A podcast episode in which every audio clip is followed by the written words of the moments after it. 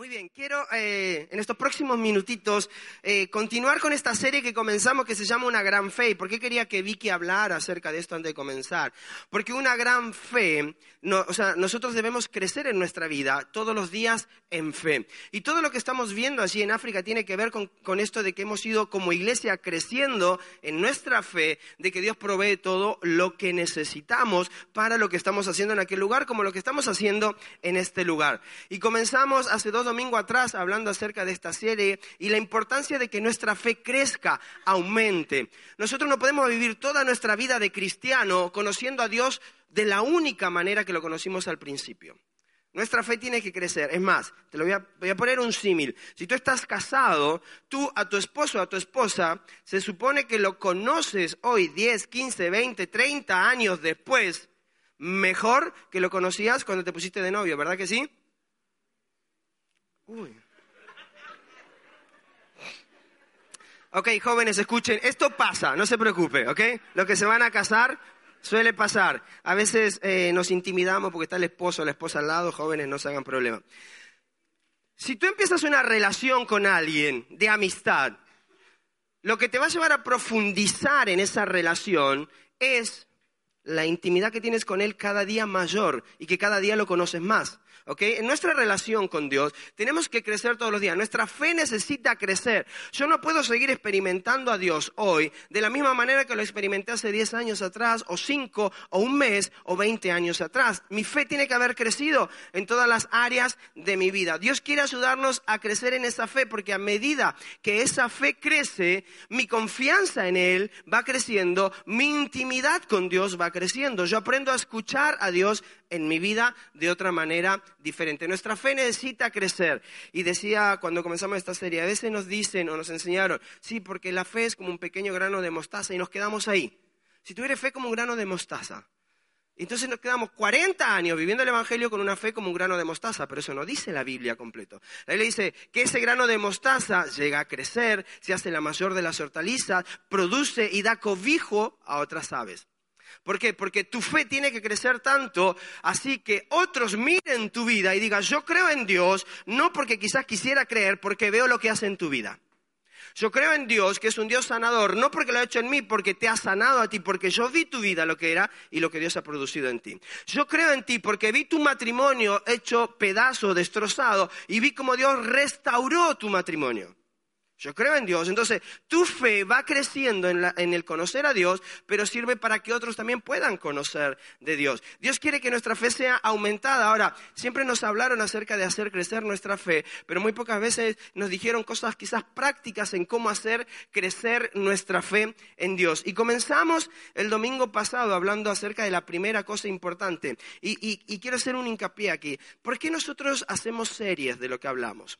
Porque entendemos que si tú vienes un domingo solo a la iglesia y escuchas un mensaje, cuando tú y yo salimos por esa puerta, al menos de que hayamos tomado notas, al menos de que hayas cogido tu móvil, tu tablet, tu hoja, hayas tomado notas, apunte, te vayas, lo repasas en tu casa, escuches el podcast a la siguiente semana, que eso es el 0,03%, cuando tú y yo salimos de esa puerta, ya nos olvidamos del mensaje. ¿Verdad que sí? Estamos en familia, ¿no? ¿Verdad que sí? Es la verdad, nos pasa a todos. ¿Ok? Y esto no se trata, ¿por qué? Porque empieza nuestra vida, entonces, por eso, si nosotros tenemos un mensaje específico para un domingo nada más, y no, no hablamos a lo largo de varios domingos, cuando tú sales de ahí no lo puedes poner en práctica. Cuando hablamos en series, es porque queremos a lo largo de varios domingos ir refrescando lo que Dios quiere hablarnos acerca de este tema, y es una gran fe. El domingo pasado comenzamos hablando eh, de la primera cosa en cómo Dios nos ayuda a crecer nuestra fe. Mira, en esta serie queremos hablar de cinco cosas que nos ayudan a crecer en nuestra fe. Quizás cuando termine la serie te va a decir, no, es que no son cinco, son seis. Puede que sean seis. No, no son cinco, son tres. Puede que sean tres. Mira, esto no está sacado de un pasaje específico donde Dios dice cinco cosas que hacen crecer tu fe. No, no. Está, sacado del contexto de la vida de cada uno de nosotros, de, ver a las personas, de hablar con las personas en su caminar con Dios, cómo su fe ha crecido. Y el domingo pasado comenzamos hablando acerca de la primera cosa que nos ayuda a crecer en nuestra fe. Y es una enseñanza bíblica práctica. Enseñanza bíblica práctica. Dí conmigo, enseñanza bíblica práctica. La diferencia está en lo práctico, no en lo bíblico. La diferencia está en lo práctico. No se trata de cuántas cosas tú aprendes de la Biblia, sino cuánto tú aplicas de lo que aprendes en la Biblia. Y nuestras vidas son desafiadas a aplicar esto en nuestra vida. Nosotros a veces calificamos nuestra espiritualidad en si ese domingo fuimos a la iglesia o no. Yo lo decía el domingo pasado, ¿no? Como que voy tantas veces a la iglesia, soy más espiritual y tengo más de Dios. Y no es así. Tu fe no crece más por venir a sentarte el domingo aquí. Si te dijeron eso, estás equivocado. tu fe no va a crecer más simplemente porque te sientas en el lugar. Mira, nosotros tenemos un concepto de que es, eh, bueno, cuando las cosas me están yendo mal, porque me he alejado de Dios, mi pensamiento es, bueno, voy a empezar a ir a la iglesia. Es que me está haciendo todo tan mal en el trabajo, me está haciendo todo tan mal en la familia, me está haciendo todo tan mal en la economía y es porque no estoy yendo a la iglesia. Y entonces creemos que el no venir a la iglesia eh, es el síntoma de todo lo que nos va mal, y pues, en parte es eso, pero el que tú empieces a venir a la iglesia no va a cambiar tu realidad y no va a cambiar mi realidad de vida si yo no cojo la palabra de Dios, los principios y los aplico a mi vida. Entonces, la primera cosa que hace crecer nuestra fe es una enseñanza bíblica práctica. Leíamos Mateo 7:24 que dice, el prudente y el insensato, ¿no? Dice, por tanto, todo el que me oye estas palabras y las pone en práctica es como un hombre prudente que construyó su casa sobre la roca. ¿Quién es sabio? El que pone en práctica lo que le dijeron. ¿Esto qué quiere decir? Que todos los que estamos aquí podemos ser considerados prudentes, sabios o insensatos. ¿Y sabe cuál va a ser la diferencia? No el país de donde viene, no la edad que tengas, no el color de piel que tengas.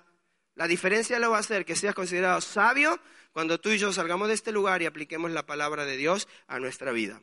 ¿Y por qué una enseñanza bíblica práctica? Porque hablábamos el domingo anterior que Dios nos habla acerca de esto, acerca de la economía. No pidas prestado, porque si tú pides prestado te haces esclavo de aquel que te presta. La palabra nos enseña en nuestra economía el hecho de que si tú vas a, a darle algo a alguien, o sea, que no seas fiador de nadie, sea, no seas fiador de alguien. Y tú dices, ah, pero eso, es un consejo que te da Dios. ¿Por qué? Porque tú puedes romper una relación y una amistad por ser fiador de alguien. Entonces, es mejor que si tú le vas a, prestar algo a alguien, lo hagas con el corazón sabiendo de que esto va a ser un regalo. Porque si no, después va a venir el problema donde te presté no me devolviste. Yo sé que les ha pasado un montón, ¿verdad? No, le presté pero no me devolviste, que me dijiste que no cuándo y que no sé cuándo. ¿Y qué dijo la palabra de Dios? Mira, si se lo vas a dar, mejor dáselo. No se lo prestes, porque si no después vas terminar rompiendo una relación porque te deben o porque le debes. La palabra de Dios es práctica, pero nosotros decidimos. Entonces, ¿cómo crece mi fe? Si yo pongo en práctica la palabra de Dios, digo, no, Señor, que tú no me prosperas, y como hablaba Caloyano y en la ofrenda, sí, tú no me prosperas, pero Dios dice, si tú das, yo te doy. Si tú bendices, si tú siembras, de acuerdo a lo que tú siembres, es lo que vas a recibir. Entonces, si quieres crecer en tu fe, en tu economía, tienes que poner en práctica los principios de Dios. Tu economía, mi economía, no va a cambiar por asistir un domingo a la iglesia. Va a cambiar cuando tú y yo ponemos en práctica sus principios. Una enseñanza bíblica práctica es lo que nos lleva a creer. Entonces dice, a ver, si esto dice la Biblia y lo pongo en práctica en mi vida, funciona y cuando funciona te dice, wow, es espectacular, tu fe aumenta. Ahora, en la familia, lo mismo. A los, esposos nos habla acerca de nuestra, nuestra familia, nuestra, cómo es el trato de nuestra familia con nuestras esposas. A las esposas le habla de cómo tienen que ser en su hogar. A los hijos le habla de cómo tienen que ser con los padres. A los padres le habla de cómo tienen que ser con los hijos. A ti, a mí nos dice cómo tenemos que ser íntegros en nuestro trabajo. Todo está en la palabra de Dios. Y lo que cambia nuestra vida y lo que lleva a aumentar nuestra fe no es el sentarnos cada domingo acá, en este lugar, es lo que yo escucho, lo llevo, lo mastico, lo pongo en práctica y cuando lo pongo en práctica digo, wow, esto funciona. Y como funciona, mi fe crece y va al siguiente nivel. ¿Sí me estoy explicando? ¿Sí?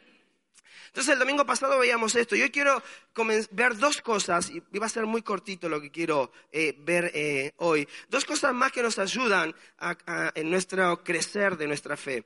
Mira, hablando de cuestiones prácticas, hay una frase que me encanta que dice, el puro saber no cambia la vida. Tus acciones son la diferencia. Ahora, una segunda cosa importante que tú ves en la vida, en el caminar de una persona, en su relación con Dios, que le ayuda a crecer en su fe, sabe que son las relaciones providenciales. Di conmigo, relaciones providenciales. Relaciones providenciales, no provinciales, providenciales. Y mira la definición de providencial que me gusta. Tiene dos. Dice la providencia de Dios o relacionado con ella. Y la segunda definición es acontecimiento hecho que se produce de forma inesperada o casual y evita daño o un suceso desgraciado. Eso puede sonar bien o mal, como le digo, un suceso desgraciado, o, un suceso desgraciado, ¿ok? Acá en este caso no hay coma, es un suceso desgraciado, ¿ok? La segunda cosa que ayuda a aumentar nuestra fe, sé por qué me salen chistes malos cuando vengo, a... eso me pasa en la iglesia nada más, en ningún otro lugar me pasa. ¿Verdad, amor? Es verdad, solamente. Ustedes me motivan.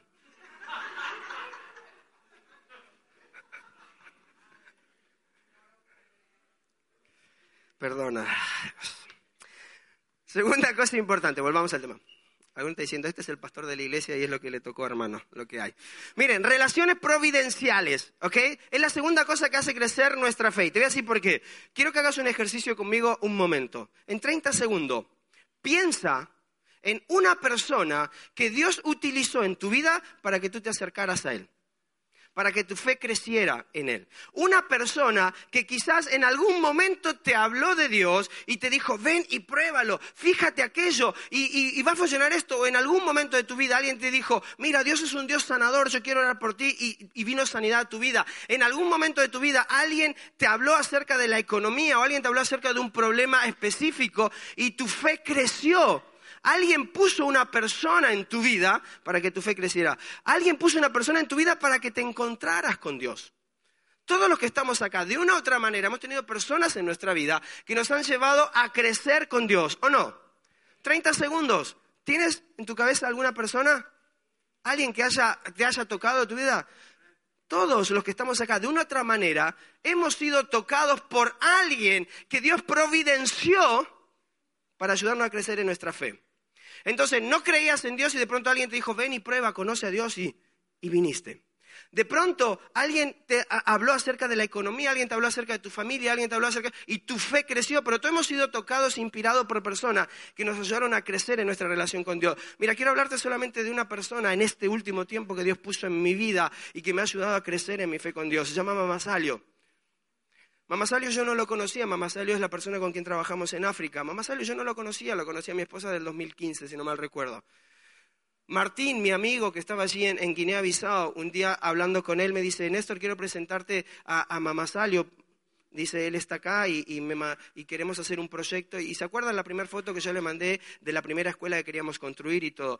Conocerlo a Mamá Salio me llevó a crecer en fe de que Dios es un Dios que va más allá de nuestros límites, en nuestras fuerzas, en nuestra economía. ¿Por qué? Porque cuando conocí a Mamá Salio, Mamá Salio me inspiró fe, simplemente de escuchar a un, hombre que está allí en medio de la nada, diciéndonos, juntos podemos hacer un cambio, podemos hacer la diferencia en estas aldeas que no conocen de Dios. Y cuando yo miraba la iglesia, lo que somos y lo que podemos producir allá, yo quizás no lo creía. Pero Dios utilizó su vida para ayudar a crecer mi fe, a ayudar a crecer mi fe en la economía. Porque toda la inversión y todos los recursos que van allá necesitan mucha fe. Ayudar a crecer mi fe en que podíamos sumar personas a un proyecto que no estaba solamente en nuestro corazón, sino que venía del corazón de Dios. Dios pone personas a tu lado. Dios pone personas a tu lado que ayudan a crecer tu fe. Si tú eres, si tú eres honesto contigo, Dios ha puesto personas que quizás tú ni siquiera conocías, o venías de un contexto y de pronto se cruzaron en tu camino, o personas que quizás venías hablando hace mucho con ellos, pero Dios los puso para hablarte de algo y hacerte crecer en tu fe. Eso es una relación providencial. Una relación providencial no se busca. Ah, bueno, ¿dónde hay relaciones providenciales? No, no. Una relación providencial aparece. Dios lo pone en un momento determinado de tu vida para ayudarte a crecer en fe. Es más, tú puedes ser una relación providencial para alguien. Quizás tú estás haciendo hoy una relación providencial. Te cruzaste en el camino de alguien y le empezaste a hablar de Dios y le empezaste a llevar a creer en Él de otra manera. Y esa persona está caminando. Yo sé, aquí en nuestra iglesia hay un montón de testimonios de gente que ha hablado a otras personas y hoy son parte de nuestra iglesia porque tú te decidiste a cruzarte en su camino para hacer una relación providencial para esa persona. Mira, cuando nosotros oímos historias acerca de cómo crece nuestra fe, siempre van a haber personas las relaciones providenciales son aquellas que Dios permite que se crucen en tu camino para ayudarte a crecer en Él cada día. Ahora, una cosa muy importante, Dios usa las relaciones humanas en nuestra vida para aumentar nuestra fe. Y tú dices, bueno, si la relación providencial no se puede generar, ah, eh, la relación providencial no la puedo buscar, ok, va a aparecer, pero tú puedes tener la iniciativa de estar en ambientes donde Dios provea relaciones providenciales.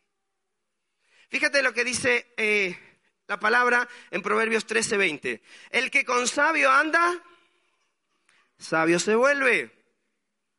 El que con necio se junta, saldrá mal parado.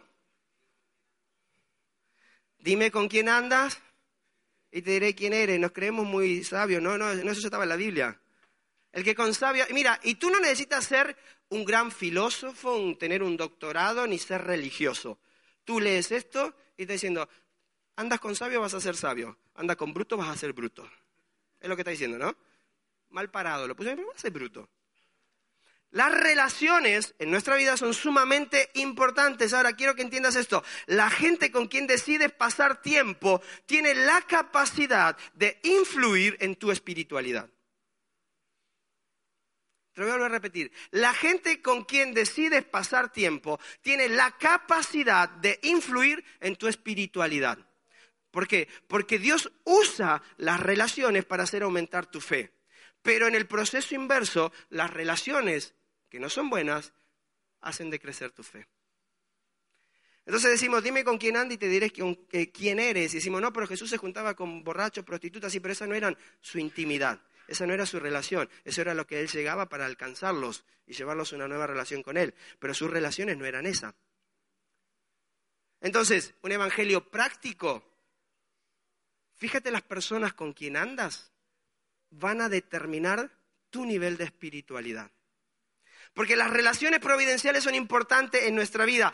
Corintios 15:33 eh, dice, no se dejen engañar, las malas compañías corrompen las buenas costumbres. Dime con quién andas y te diré tu nivel de espiritualidad. Dime quiénes son tus amigos, quién es, tu círculo de intimidad y vas a ver tu intimidad con Dios vas a ver tu espiritualidad. Porque si tú te juntas con alguien que tiene fe, como me pasó a mí con Mamá Salio, aunque tú no tengas la fe, esa persona te va a inyectar para creer que Dios puede hacer algo donde tú no puedes hacer. Ahora, te juntas con un tío, con una persona mala onda, que todo lo venero, y como, ah, no, es que no vamos a poder, es que no se alcanza. ¿Sabes qué vas a salir diciendo tú? No, no vamos a poder, no vamos a llegar, esto nunca va a alcanzar, y qué.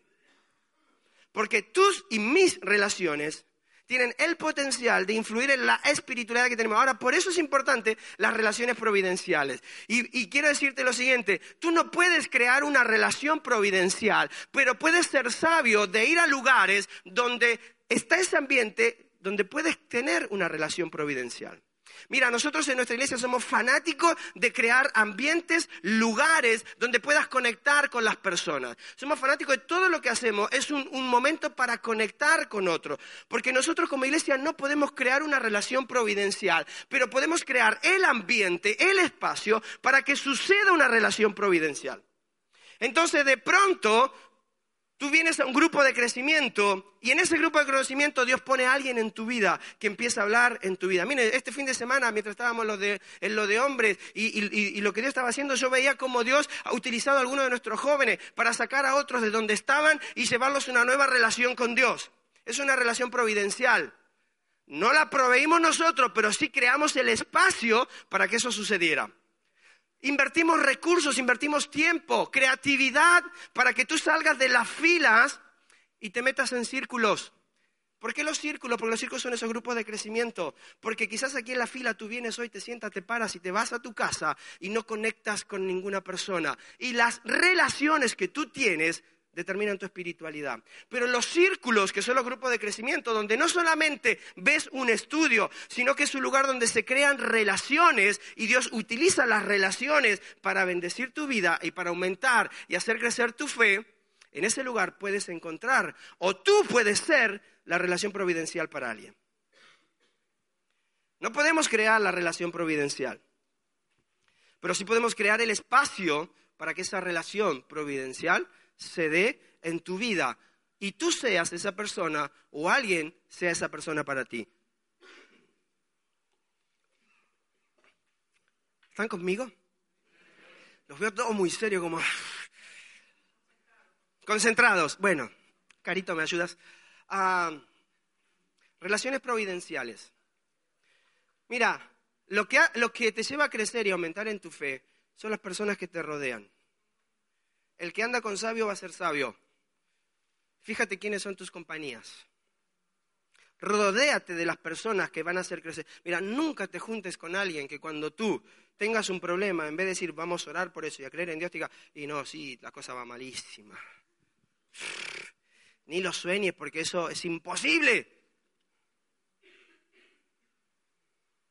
Si tienes problemas en tu matrimonio, júntate con un matrimonio que ha pasado el mismo problema pero ha salido adelante porque sabe de que Dios es un Dios de milagros.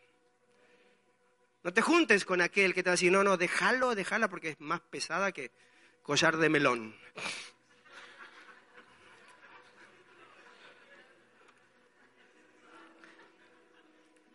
Y eso no me lo reveló ni carne ni sangre.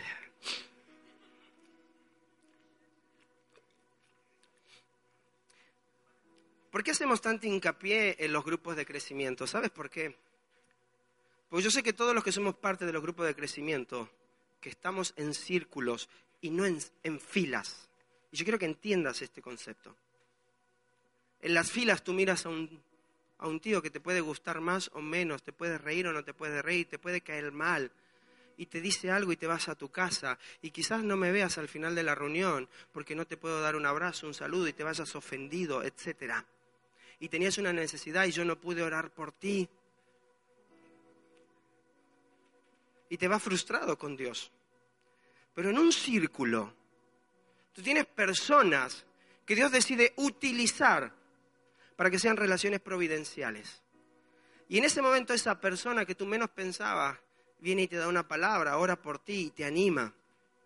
Y te dice, yo creo porque yo viví lo mismo que tú. Porque tu pastor no vivió todas las cosas en esta vida. Porque tu pastor no es un Superman que conoce y sabe todo. Se parece a Clark Kent, pero no tan Superman.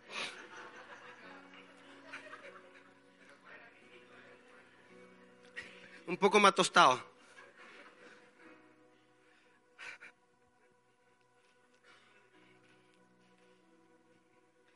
Mira, tus amigos determinan la dirección y calidad de tu vida. Tus amigos determinan la profundidad de tu fe en Dios, porque Dios usa las relaciones para influir y activar nuestra fe en Él. Tus amigos, escucha, amigos, son determinantes en tu vida. Hay relaciones que Dios pone para hacer aumentar tu fe. Pero también Dios quiere utilizarte a ti. Yo sé que acá hay muchos que están siendo, siendo una relación providencial para otras personas, que Dios los puso en el camino. No se puede crear una relación providencial, pero súmate al ambiente donde se puede crear una relación providencial. Súmate a los grupos donde vas a conocer personas y te vas a dar cuenta que tienen los mismos problemas, incluso más grandes que los tuyos y pueden inyectarte de fe. Mira, la tercera cosa que ayuda a crecer nuestra fe, acuérdate, la primera es una enseñanza bíblica práctica, la segunda tiene que ver con una relación providencial y la tercera es esta, circunstancias cruciales. Y esto voy a hacer muy rápido porque creo que es muy fácil de entender. Circunstancias cruciales, cosas en tu vida que te llegan y pueden ser muy malas o pueden ser muy buenas. A todos nos gusta la parte de final, que sean buenas circunstancias cruciales. No estaba esperando esto y de pronto apareció esto y me llegó aquello. ¡Wow! ¿Cómo me bendijo Dios? Y mi vida creció. ¿Verdad que sí? Esa parte nos encanta. Pero ¿qué pasa cuando estás en un momento de tu vida donde no ves a Dios por ningún lado? Yo sé que a ti te ha pasado, lo mismo me ha pasado a mí. Llega ese momento donde te preguntas, ¿y dónde se metió Dios? En medio de esta enfermedad, en medio de esta situación, ¿dónde está metido Dios? Eso nos pasa a todos los que estamos acá. Porque hay circunstancias cruciales en nuestra vida que nos llevan a crecer en nuestra fe. Pero Dios utiliza esas circunstancias difíciles para que nuestra fe aumente. Y tú dices, ah, pero ese es Dios, sí, si te, si te vendieron otro Dios estás en el lugar equivocado. Dios no es aquel que te dijo, no, todo te va a salir perfecto, bien, no vas a tener problema. Y quiero también decirte algo, Dios no es el que generó todas esas cosas, los problemas, porque a veces, y, si Dios es tan bueno, ¿por qué las guerras? ¿Y por qué esto, el otro y aquello? Eso no fue, eso no es Dios. Eso fue el hombre cuando decidió apartarse y después cuando encontremos a Adán arriba le vamos a dar una. Ese fue el hombre que decidió apartarse de Dios y consecuencia de todo eso vinieron todo lo que estamos viviendo. Y a Eva también, no se preocupen, a las dos. Pues la culpa fue de Eva. Mira, hay un papel fundamental que desempeña las circunstancias cruciales en el desarrollo de tu confianza. Cuando nos decimos, ¿dónde está Dios? A veces hemos escuchado, en medio de, esta, de mi divorcio no encontré a Dios, en medio de esta enfermedad yo buscaba a Dios y no estaba, en medio de esto. Y lo que hace esta circunstancia crucial es alejarnos de Dios. Pues decimos, no, Dios no existe. Dios no es real. Pero sin duda hay una relación entre la fe y las circunstancias difíciles. Fíjate lo que dice Santiago. Dice, hermanos, Santiago 1, 2 al 4. Hermanos míos, considérense muy dichosos cuando tengan que enfrentarse con diversas. Y dice, esta parte del Evangelio no la había leído. Considérense felices, contentos, cuando tengan que enfrentarse a diferentes pruebas. Eso ninguno nos gusta. Pero fíjate lo que, lo que sigue diciendo Santiago. Pues ya saben que la prueba de su fe produce constancia. Y la constancia debe llevar a feliz término la obra para que sean perfectos e íntegros sin que les falte nada. Dios usa, Dios usa las circunstancias difíciles para hacer crecer nuestra fe. Mire, por cuestión de tiempo hay otras cosas que no voy a poder terminar, pero déjame, déjame terminar con esto. Todos conocemos quizás la historia de Lázaro, ¿ok? La historia de Lázaro es espectacular. La historia de Lázaro es increíble. Lázaro y sus hermanas eran muy amigos de Jesús. Cuando Jesús iba pasando por ahí, Jesús agarraba y, se invitaba a la casa de Lázaro y pasaban a comer y estaban ahí juntos y la pasaban bien. decía, Lázaro, voy para allá, preparame una paella, un asado argentino, una enchilada mexicana, una, no sé, lo que, lo que se te venga a la cabeza, unas pupusas, una bandeja paisa. No, yo creo que ese tiempo no existía eso. Sí, la paella. ya me desconcentraste. Pero fíjate la vida de Lázaro. Dice, cuando Jesús oyó esto, Juan 11, 4, dice, cuando Jesús oyó esto, dijo, esta enfermedad no termina en muerte, sino que le es para la gloria de Dios, para que por ella el Hijo de Dios sea glorificado. ¿Cómo se va a glorificar Dios en algo difícil? Jesús escuchó de Lázaro que se estaba muriendo, su amigo, y, después te invita a leer la historia de Lázaro, pero no simplemente de corrida porque vas a entender un montón de cosas, pero le dicen a Jesús, tu amigo está muriendo y Jesús dice, ah, ahora vamos, no te preocupes. Eso es lo que hizo Jesús. Ah, no te preocupes, ahora llegamos. ¿Tú quisieras tener un amigo así en tu vida? Che, loco, me estoy muriendo, venía a buscarme en coche. Ah, no te preocupes, llego en dos días. Tú apáñate ahí mientras tanto. Pero Jesús fue lo que hizo y dice, esta enfermedad no terminará en muerte, sino para, que para la gloria de Dios. Ahora, versículo 5, Jesús amaba a Marta y sus hermanas y a Lázaro. A pesar de eso, cuando oyó que Lázaro estaba enfermo, se quedó dos días más donde se encontraba. En el momento de gran necesidad, Jesús pudiendo hacer algo, decide hacer nada. Ahora, versículo 11, nuestro amigo Lázaro duerme, pero voy a despertarlo. E, e, esta parte me encanta de los discípulos, fíjense. Jesús empieza a hablar con sus discípulos y dice, Lázaro duerme, voy a ir a despertarlo. Los discípulos estaban con Jesús todo el tiempo. Y fíjense, los, discípulos le responden, Señor, respondió a su discípulo, si duerme que va a recuperarse. No entendieron nada. Versículo 13, Jesús le hablaba de la muerte de Lázaro, pero sus discípulos pensaban que se refería al sueño natural. Por eso le dijo claramente, muchachos, Lázaro está muerto. O sea, era simplemente un decir que duerme, pero está muerto. Porque ya los discípulos no querían ir, no querían ir por otras cosas, no porque por donde habían pasado, donde tenían que pasar, era un lugar donde lo habían perseguido, los querían, los querían pegar, etc. Pero le está diciendo, muchachos, está muerto.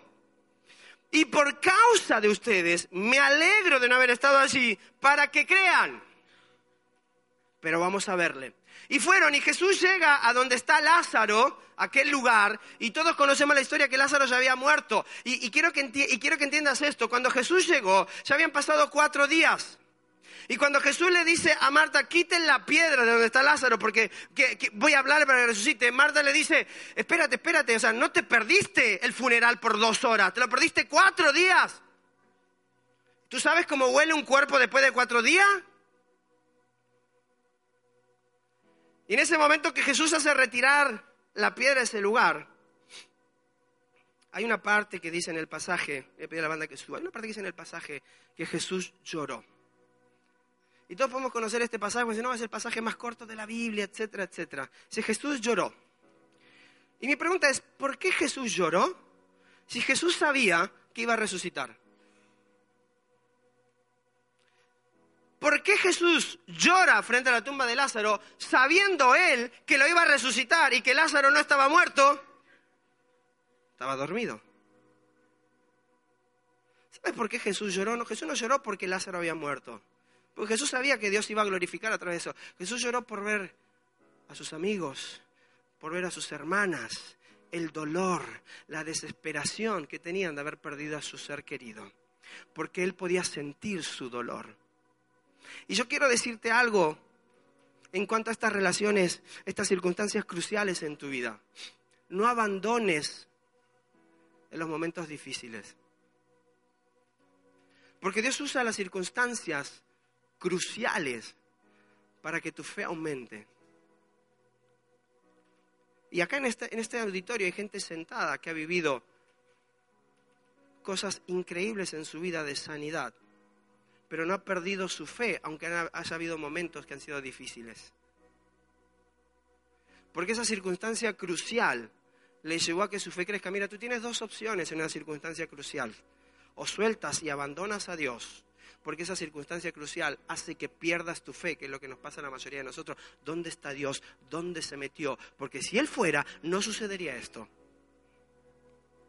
O cogerte aún más de la mano de Él y decir, Señor, yo quiero que mi fe crezca qué me vas a enseñar en medio de todo esto. Ahora, ¿sabes qué es lo importante? Que cuando creemos en Él, nosotros depositamos nuestra confianza en Él. Y fíjate, Mateo 15, 19 dice, porque del corazón, del, del corazón salen los malos pensamientos, los homicidios, los adulterios, la fornicación, los hurtos, los falsos testimonios, las blasfemias. Lo que pasa en nuestra vida, en nuestro mundo va a haber situaciones difíciles, pero no nacen del corazón de Dios. ¿Sabes dónde nacen? De tu corazón, del mío del hombre que decidió apartarse de Dios. Pero en medio de esa circunstancia difícil, esa circunstancia crucial, Dios quiere que tu fe crezca. Hace dos domingos atrás escuchábamos un testimonio aquí de Brigitte hablando de su primo en coma y que ese miércoles lo iban a desconectar de las máquinas para dejarlo ir. Pero toda una generación de jóvenes se levantó a orar por él. Y el miércoles, cuando fueron a desconectarlo, ese joven volvió a la vida. Hace dos domingos atrás yo te conté de, una de mis mejores amigas o amigas de nuestra familia. Un cáncer terminal, una semana, dos le dieron. Hace dos días atrás nos envía una foto su hijo con una sonrisa de ella de oreja a oreja y un audio diciendo, Todavía queda tanto por hacer para que yo me vaya de este lugar.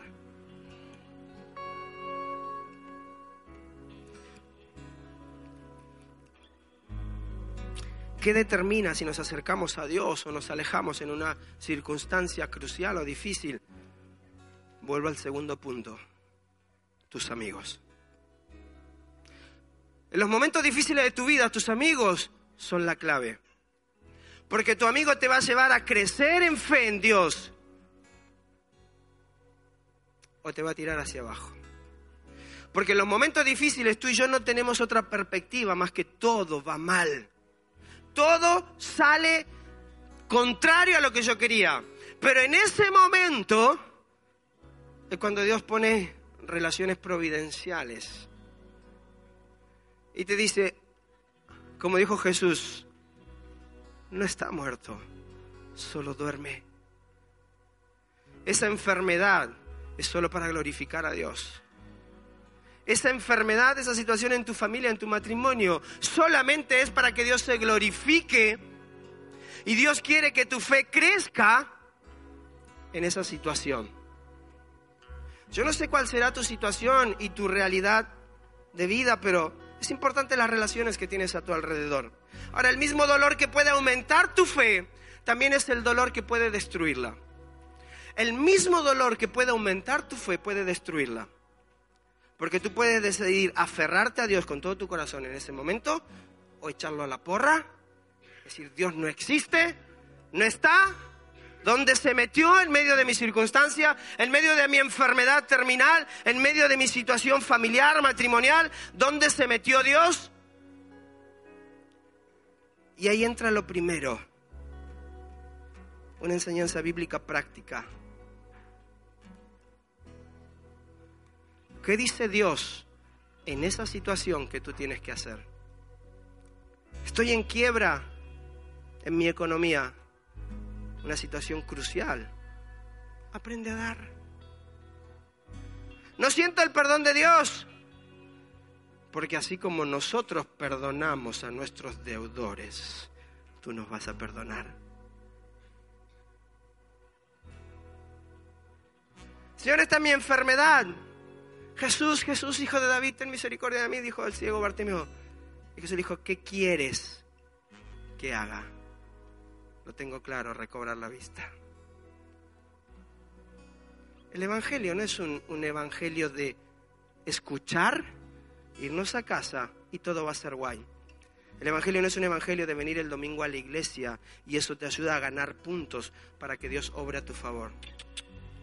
Nuestra fe necesita aumentar todos los días a través de aplicación de la palabra,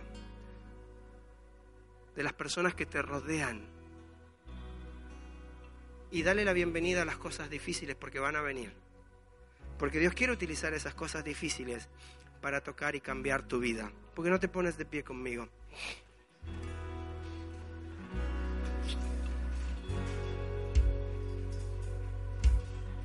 Mira, yo quiero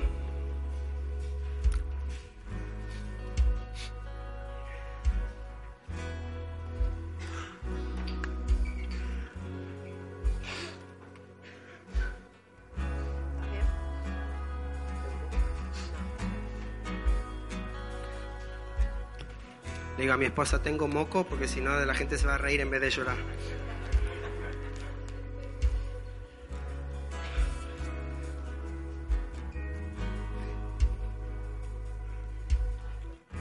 Mira, Dios puso algo en mi corazón y aunque me vaya a ir del tiempo, soy el pastor. Jaloyan, te aguantas un poquito más con lo de primeros pasos. Le puso algo en mi corazón esta semana. Yo sé que en este lugar hay muchas personas que están pasando, estamos pasando circunstancias cruciales en nuestra vida.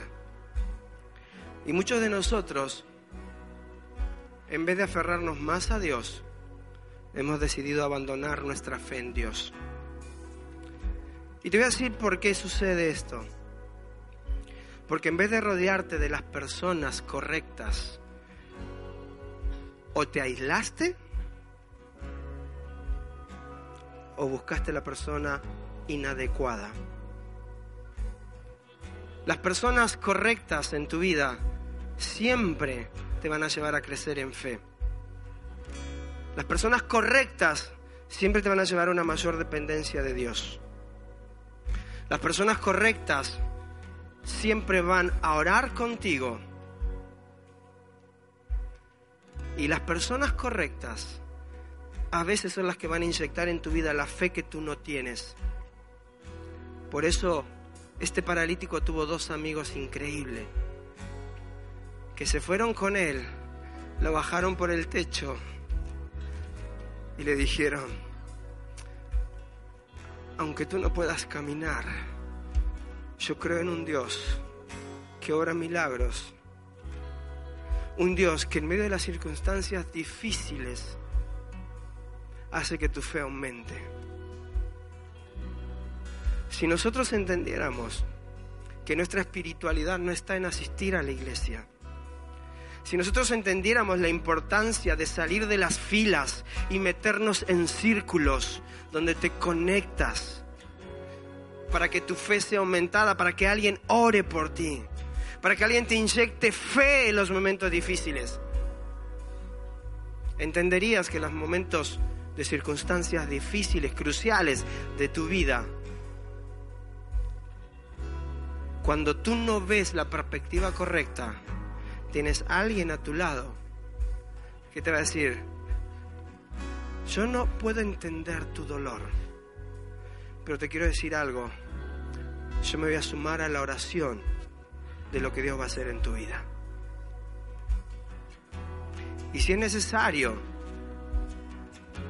que te vaya a buscar y te traiga, te voy a buscar y voy a traer. Iglesia, nuestra fe necesita crecer. El ser hijo de Dios, el ser seguidor de Cristo, no tiene que ver con una mera religión. Tiene, con, tiene que ver con que experimentamos el poder de Dios en nuestra vida todos los días. Y ahí donde estás, bueno, te voy a hacer pasar aquí enfrente. Te invito a que cierres tus ojos. Y si estás pasando una circunstancia difícil en tu